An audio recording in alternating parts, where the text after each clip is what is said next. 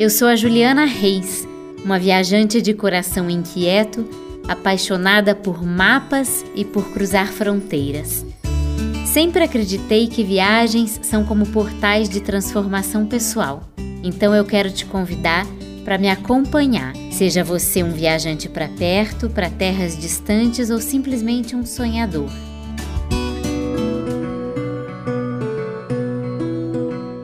Tem uma ciclovia cruzando a Lituânia. Acho que ela tem um quê de magia. Quando a Iurga, minha amiga e anfitriã, me mostrou o mapa, eu me propus a avançar aos poucos, sozinha e sempre voltando à base, à casa dela na cidade de Klaipeda, no final do dia. E a cada vez que eu deixava o limite urbano e adentrava a ciclovia, um universo à parte me capturava. As primeiras pedaladas eu já detectava uma coexistência harmoniosa entre a presença humana e a natureza. Algo de vínculo espiritual entre os dois.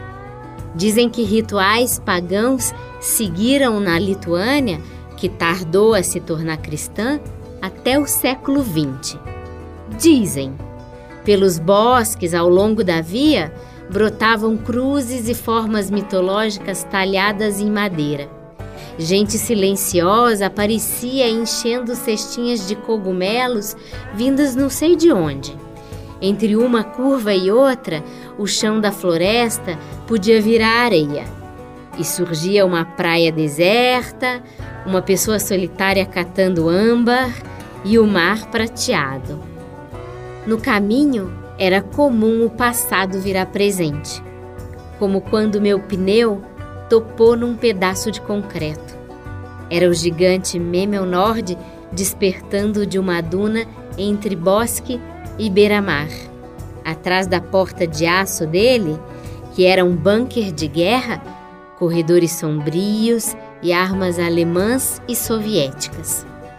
Do telhado do Memelnord junto da artilharia antiaérea que ainda está lá, eu assisti ao pôr do sol entorpecida e foi o pôr do sol mais bonito da minha vida. Um dia eu resolvi pedalar com mais força e acabei entrando na Curlândia. É uma faixa de areia que avança pelo Mar Báltico e dá no esclave russo de Kaliningrado. As dunas da Curlândia são móveis. Hoje elas estão domadas por pinheiros. Mas antes, no passado, elas chegaram a atordoar mercadores medievais que achavam que estavam buscando ali um atalho. Coitados. O vento ali uiva e vai retorcendo troncos. É preciso firmar a bike. E teve a vez que eu pedalei no encalço de um grupo de pessoas carregando tochas. De curiosa, fui atrás deles. Deram num pântano metido numa neblina. E lá nesse pântano, eles embarcaram em canoas e condenaram à fogueira umas figuras mitológicas de madeira que estavam montadas sobre a água. Então ali eles ordenaram que as pessoas ao redor abandonassem questões passadas. Era um ritual. Chegava o outono. Quando eu voltei nesse dia para a casa da Iurga, ela me serviu um peixe capturado na Lituânia só no inverno.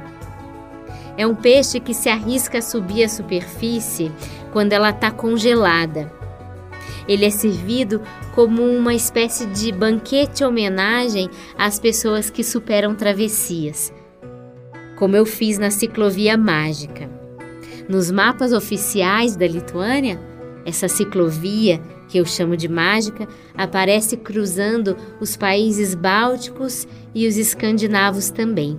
Ela se chama Eurovelo número 10. Você acaba de viajar comigo em mais uma história. Se você gostou dessa jornada e quiser um pedacinho dela só para você, as ilustrações são feitas pela Lu Otto e dá para tê-las em casa. Se quiser continuar essa viagem me escutando a qualquer momento, o podcast Viagens Transformadoras está nas principais plataformas de áudio do seu celular e é feito pela Banca do Podcast.